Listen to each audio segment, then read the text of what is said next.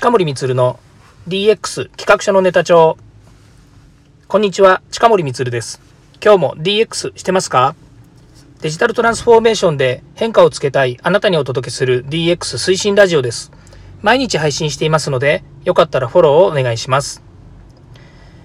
さて今日は DX 番外編で、えー、デジタルで新事業の4回目をお話ししたいと思います。えー、今日はですね、会社が小さいうちに各種デジタルを導入しておこうというお話です。えー、今日のお話の前にですね、え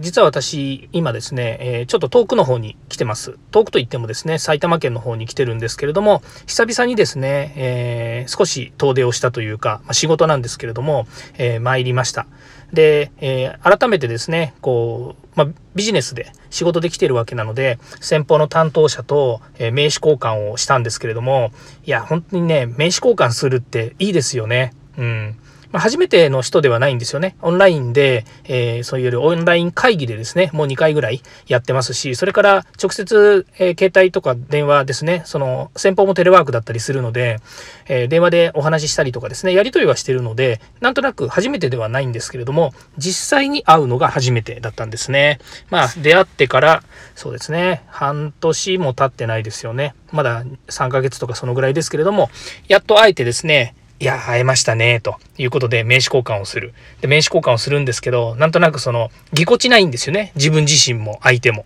なんか久しぶりにネクタイして外に出て、で、えー、名刺交換なんて普通しないのに、普通っていうか最近ね、しないのに名刺交換をすると。なかなか新鮮な感じで今日は良かったですね。えー、なんとなくビジネスマンを自分が忘れてしまったんじゃないかというような気になるようなですね、えー、出来事でしたので、まあ、ちょっとお話ししたいなと思いました。さてですね、じゃあ先ほどのお話のところに行きたいんですけども、まずですね、その会社が小さいうちに、え各種デジタルを導入しておこうという背景をお話しするとですね、ま、実際に、え、今 DX 推進という中でですね、え、皆さんいろんな活動をしている中で、あの、私どっちかというと中小企業製造業とかをですね、対象にいろいろお話をしたりとかですね、コンサルしたりしてるんですけども、その中で聞こえてくるのは、やっぱりある程度年数が経ってしまう、ある程度って言ってもですね、製造業の場合ですともう10年以上とかになるんですね。まあそういって会社がですね、ある程度軌道に乗って固まっている状態の中で、デジタルをですね、新たに導入するって結構大変なんですよね。で、もう一つが、少し中小の大きくなってくるとですね、まあ、担当者ですね、上司その担当者ですとか、それから会社でのですね、デジタルに対する担当の役割っていう方が、まあ、決められたりするんですけども、そういう場合って、往々にですね、もう会社の、えー、こうデジタルの導入っていうか、会社の成り立ちというか、会社の仕組み自体がですね、まあ、最大公約数なのか、最小公倍数なのか、あの、管理部門の位置づけにされてしまうんですよね。そのデジタル担当というのが。あまあ、今で言う DX サンドっていうと社長、社長好きとかですね、もしくは優軍みたいにして動いてる人結構いらっしゃるんですけれども、やはり今までのデジタルがわかる人、IT がわかる人、IT 屋さんですね。あの、プログラマーとか、プログラミングとか SIA とかの話はちょっと置いといて、まあ、割と製造業とかですね、それからちょっとあの、古めの、えー、ちょっと硬い、お硬い感じの会社とかですと、もうガッチガチなわけですね。で、まあ、やりたいこともできないし、新しいことも導入できないし、かといって新しいことやろうと思ってもみんなついてこれないし、みたいな話になってる中で、新たに、じゃあ DX だねって言ってもなかなか難しいということがあるんですね。まあ、ところが、あの、これから、これから新しい事業を立てるとか、それから新しい会社を作ったり、またできて2、3年目とかっていうところだと、まだまだこれからどうしようかと。えっ、ー、と、今効率的にやるためには何を優先しなきゃいけないんだっけみたいなところで行くとですね、やっぱり使いやすいツールとか、えー、デジタルの道具っていっぱいあるんですよね。もしくは、中小企業の小企業だと、まあ、そもそもですね、お金が高くないというところですね。例えば100人以上の会社ですと、まあ、ボリュームライセンスで安くなったりするんですけど、1人当たりが安くなったところで、ボリュームでたくさん借りればですね、結構高くなっちゃったりするんですよね。で、私実はですね、Google Apps っていう会社でですね、導入してるんですね。で、まあ、未だにお世話になってる。これ入れたの10年ぐらい前なんですね。まだですね、えー、50アカウント無料っていう頃だったんです。Google Apps って昔タダだったんですよ。あの、どんなに使っても。メールもまあ、今だとメール、えー、スケジュールからドライブ、だいたい使うのこの3つぐらいですかね。そうですよね。メール、スケジュール、ドライブ、まあこれだけあれば会社の仕事なんとかなるかなと思うぐらいなんですけれども、まあ今ね、もうドライブなんてもうバンバン、もうパンパンでこう、でまた新しくね、あのドライブだけを借りてるっていうような状態になっちゃってますけれども、でも当時、借りた当時ですよ、申し込みというか、その契約した当時は、タダだったんですよ、50ライセンスまで。で、50ライセンス超えると、えっ、ー、と、ビジネスアカウントっていうのになってしまうので、50アカウントを超えない範囲で言えばですね、ずっと無料なんです。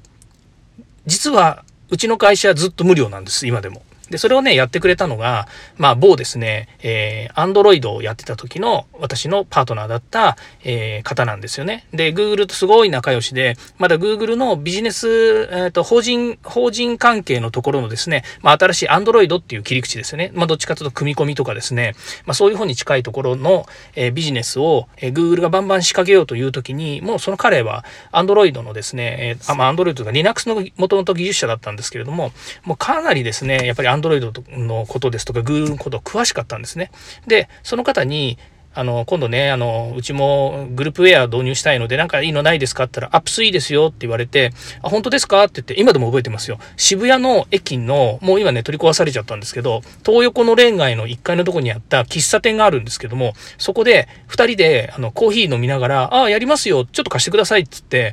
僕のパソコンからログインして、10分ぐらいですよ。ポンポンって言って、Google Apps あの導入してくれたんですよ。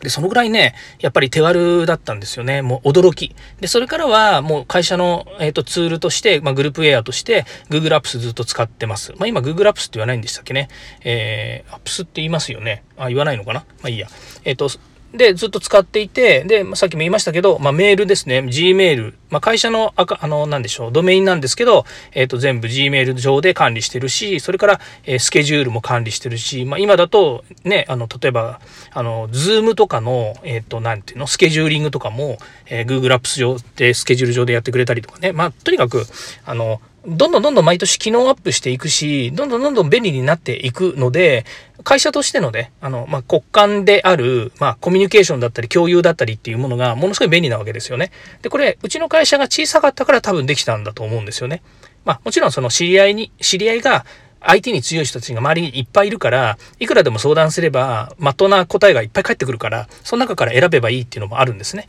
いろんなツールのことについて。聞けば返ってきますもん。壁打ちじゃないですよ。バンバンバンバンも言えば、もう10でも20でもみんな、あの、返してくれるぐらい、やっぱり IT 系、IT が好きな人たちが集まっているような、えー、ね、あの、メンバーが揃ってるとですね、やっぱりね、面白いことにね、いっぱい相談乗ってくれますよ。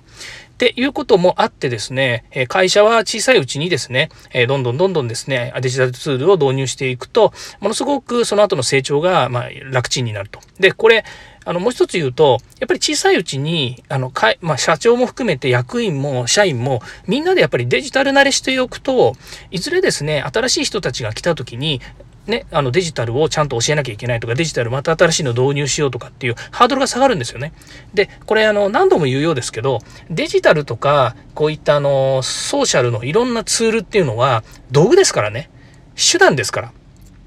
目的ではないのでね。だから、あの、新しい社員が入ってきました。で、これを使ってくださいねっていうのが目的ではないんですよ。それは、これを使いこなした上で、さらにうちの会社の仕事でこういうふうに効率よくやるんだよっていうための、えー、手段、ツール、道具なわけですよね。だから、そういう意味では、あの、もう本当目的じゃないので、えー、ある程度、こう、IT をベースにした、デジタルをベースにした事業の構築っていうものが考えられればですね、いくらでも既存のビジネスをさらに、えー、発展させることができます。まあなんならですね、新しいビジネスの取り組みも作れちゃうかもしれないですよね。っていう話なわけですね。まあそれが、あの、もうアナログな、それこそ、あの、えー、そうですね、人海戦術がベースのような仕事の仕方をしているとなかなかですね、エキスパンドもしないですから、まあ、そういった部分ではですね、えー、これからの将来設計ですね、え、ビジョナリー経営を、経営をするためにはですね、ぜひですね、デジタルに小さい、会社が小さいうちにですね、取り組んでいただけるといいのかなというふうに思います。えっ、ー、とですね、なんか質問があればですね、またツイッターとかですね、メールでも結構ですので、え連絡いただければですね、えどんどんお答えしますので、えぜひ、えお願いいたします。はい、え、今日もですね、えー、DX に役立つ話題を提供いたしました。またですね、明日からも同じように提供していきます。よかったらいいねやフォロー、コメントお願いいたします。そしてぜひですね、過去回も聞いてください。えー、近森光でした。ご連絡待ってます。ではまた。